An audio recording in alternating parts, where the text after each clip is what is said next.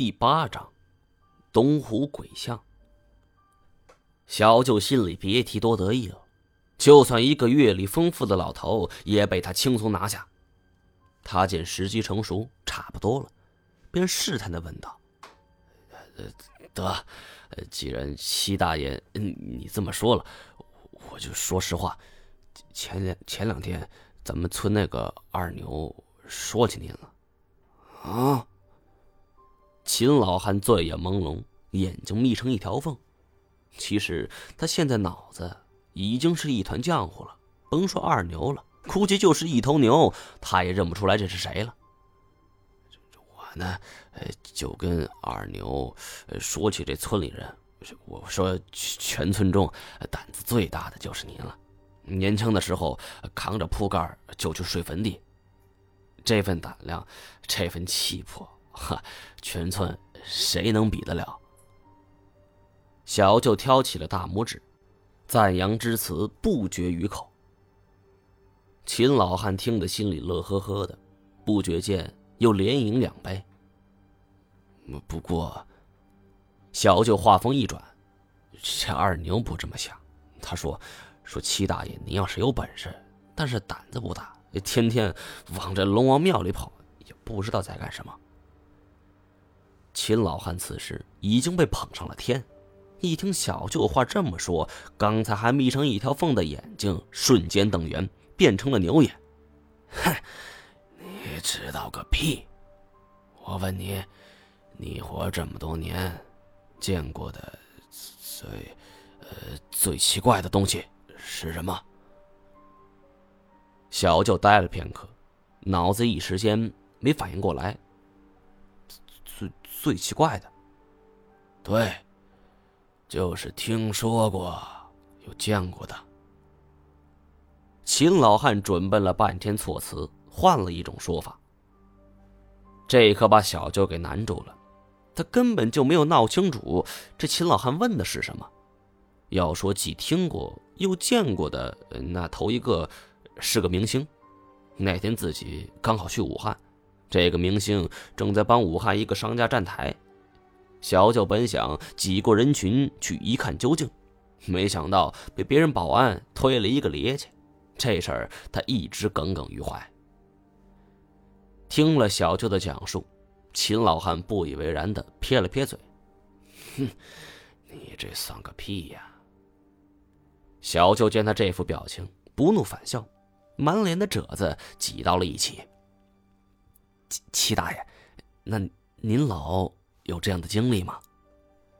告诉你，老子吃过的盐比你吃过的米都多，走过的桥比你走过的路更多了。小九故意激他，得了，七大爷，您老这岁数摆这儿，比我们小辈强，那是当然。见过几个大明星也正常。老一辈里还有给毛主席扛过枪的，我们肯定比不了。哼，你懂个屁呀！齐大爷，我见过的可不是凡间的。说到此处，秦老汉一扬脖，又把面前的一杯酒一饮而尽。完事后抹了一下嘴，指着外边的东湖道：“龙。”小舅不敢相信自己听到的。您您说啥？龙。说来奇怪，刚刚放晴的夜晚，咔嚓又打了一记响雷。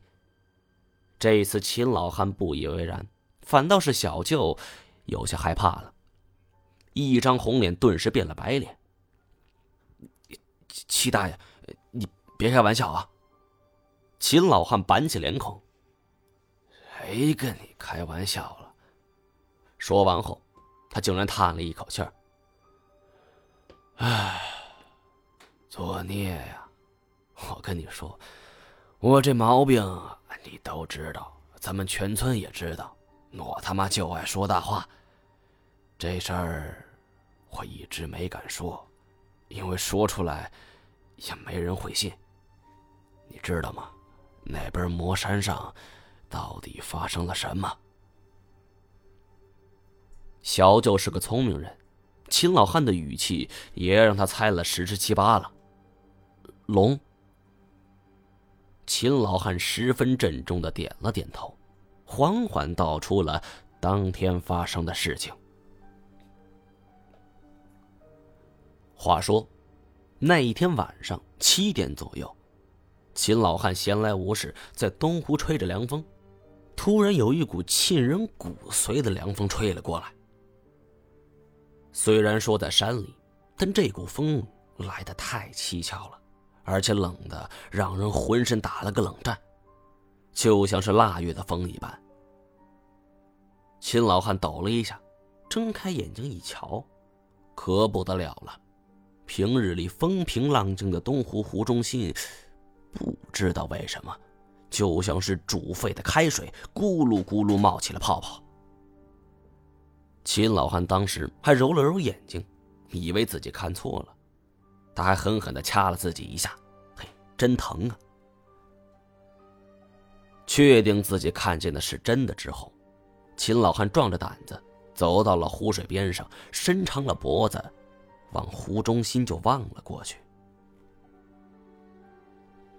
这种沸腾的局面维持了几分钟，秦老汉眼睛都快看瞎了，也没看出个所以然来。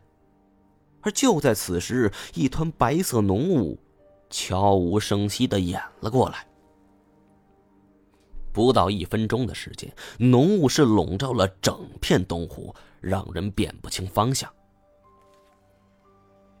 虽然说，这里只是山区，但是常年不起雾，何况此时正是盛夏呢？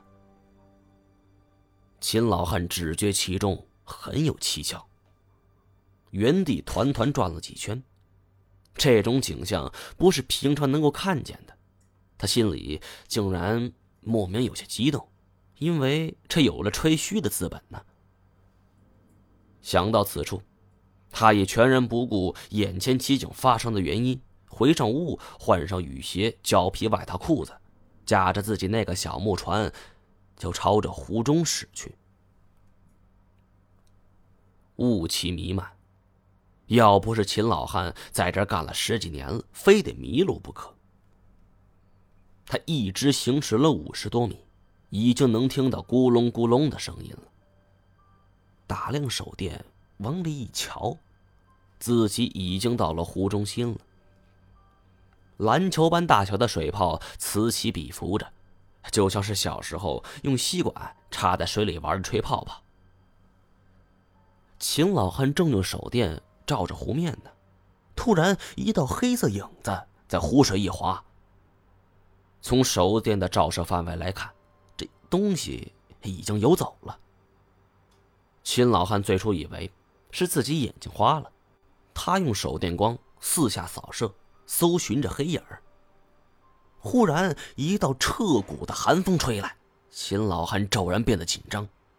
他回过身去，低身一看，吓得啊的一声跌在船上，手电筒也脱手飞了出去，掉进了东湖之中。欲知后事如何，请听下文分解。